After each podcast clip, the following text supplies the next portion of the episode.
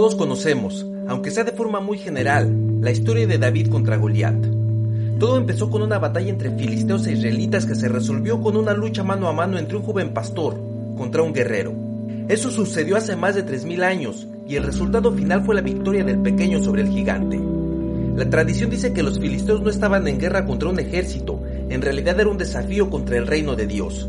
Por lo tanto, el vencedor no fue David ni su valentía, sino los planes de Dios.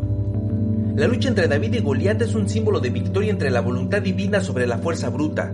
Sin embargo, quizá la historia de David contra Goliat no es tan romántica. Miles de años después de esa guerra, se ha propuesto una teoría interesantísima. Quizá David no era el héroe valiente que conocemos ni Goliat era el guerrero terrible. Quizá se trató de una batalla desigual entre un joven bien preparado y fuerte contra un hombre con una malformación física. En otras palabras, esa guerra eterna que inició hace 3.000 años en la tierra de los filisteos, o Palestina, se caracterizó por un joven que se aprovechó de la debilidad de un hombre enfermo. Y quién sabe, quizás se trató de una fuerza desproporcionada, y después ellos mismos reescribieron la historia y lo convirtieron en héroe.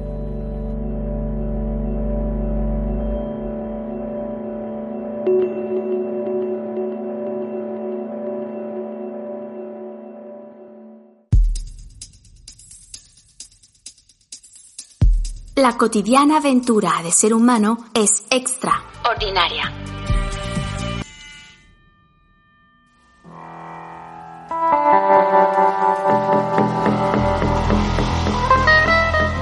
Hace 3.000 años el reino de Israel estaba bajo el mando de Saúl, quien movió a su ejército por la costa y las montañas para enfrentar a los filisteos en el valle del Elá. Los filisteos vivían a lo largo de la costa del Canaán, mientras los israelitas dominaban en las montañas al sur de Jerusalén. Este valle se extendía desde las llanuras hasta las montañas. El Valle del Elá no solo era un lugar riquísimo por sus recursos naturales, también era un paso que conectaba ambas regiones. Era un lugar estratégico para dominar toda la zona.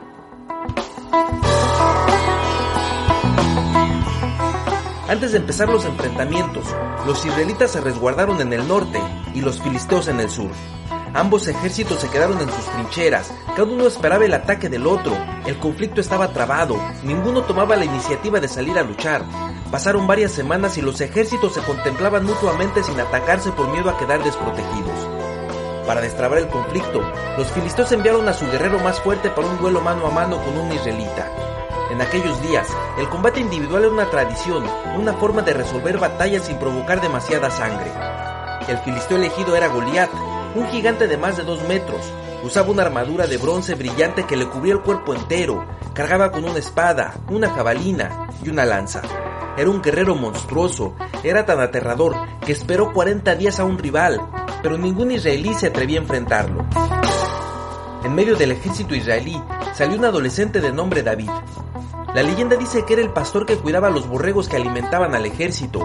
El rey Saúl se negó a enviarlo, era como un suicidio para él y para el ejército entero. Pero el joven pastor insistió argumentando que él había protegido a su rebaño de leones y lobos, por lo tanto, no tenía miedo de luchar contra un humano por muy grande que fuera. El rey Saúl no tenía otra opción, y así fue como mandaron al pastor, de nombre David.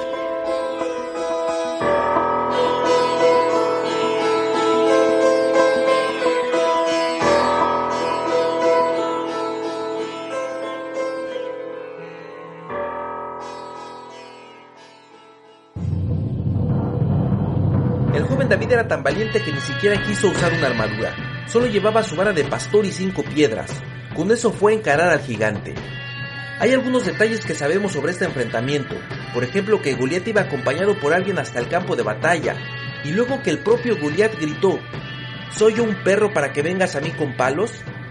Y después, cuando David se acercaba, Goliat volvió a gritar, Ven a mí y daré tu carne a las aves del cielo y a las bestias del campo. Fue entonces cuando David lanzó una de sus piedras, y el piedrazo fue tan certero que dio justo en la frente de Goliat. El golpe fue tan efectivo que fue suficiente para derribarlo. David corrió hacia él, tomó su espada y le cortó la cabeza. En ese momento, los filisteos se supieron derrotados, dieron media vuelta y huyeron.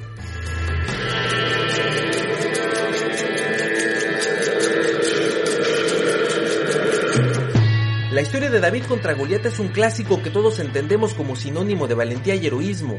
de enfrentar los miedos y derrotarlos, de no achicarse frente a nada ni nadie, de vencer a pesar de la desventaja. Pero hagamos un breve recuento de la historia.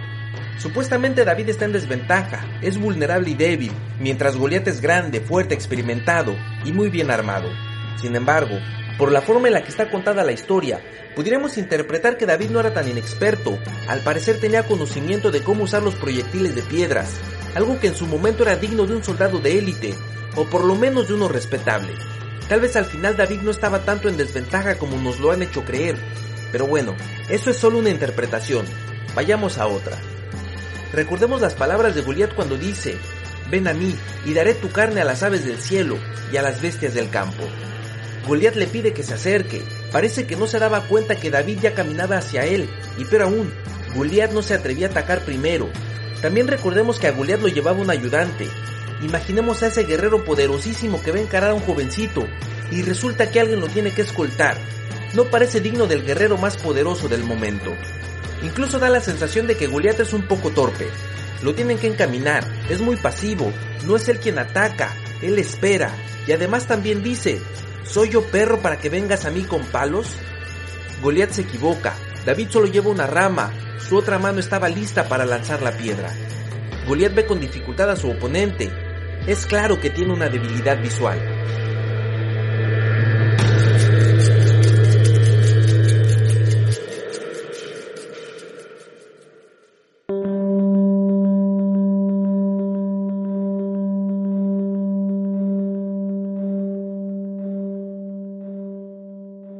En 1960, un estudio científico que analizó esta historia llegó a una conclusión fascinante.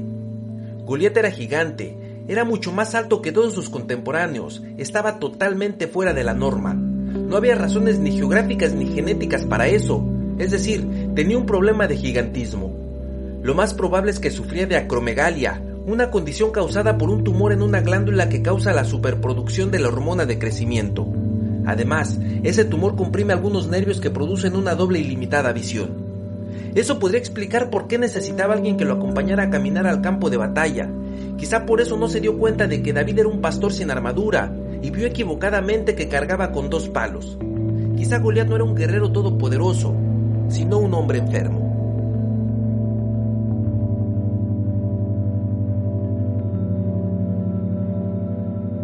De esta relectura podemos sacar dos conclusiones.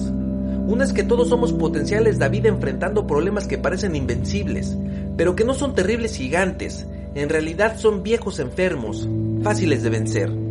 Pero hay otra posible interpretación. Quizá desde hace más de 3.000 años hay un pueblo que ha justificado la violencia y el exceso de fuerza sobre sus oponentes en clara desventaja y vulnerabilidad. Y además han tenido el descaro de romantizarlo y victimizarse.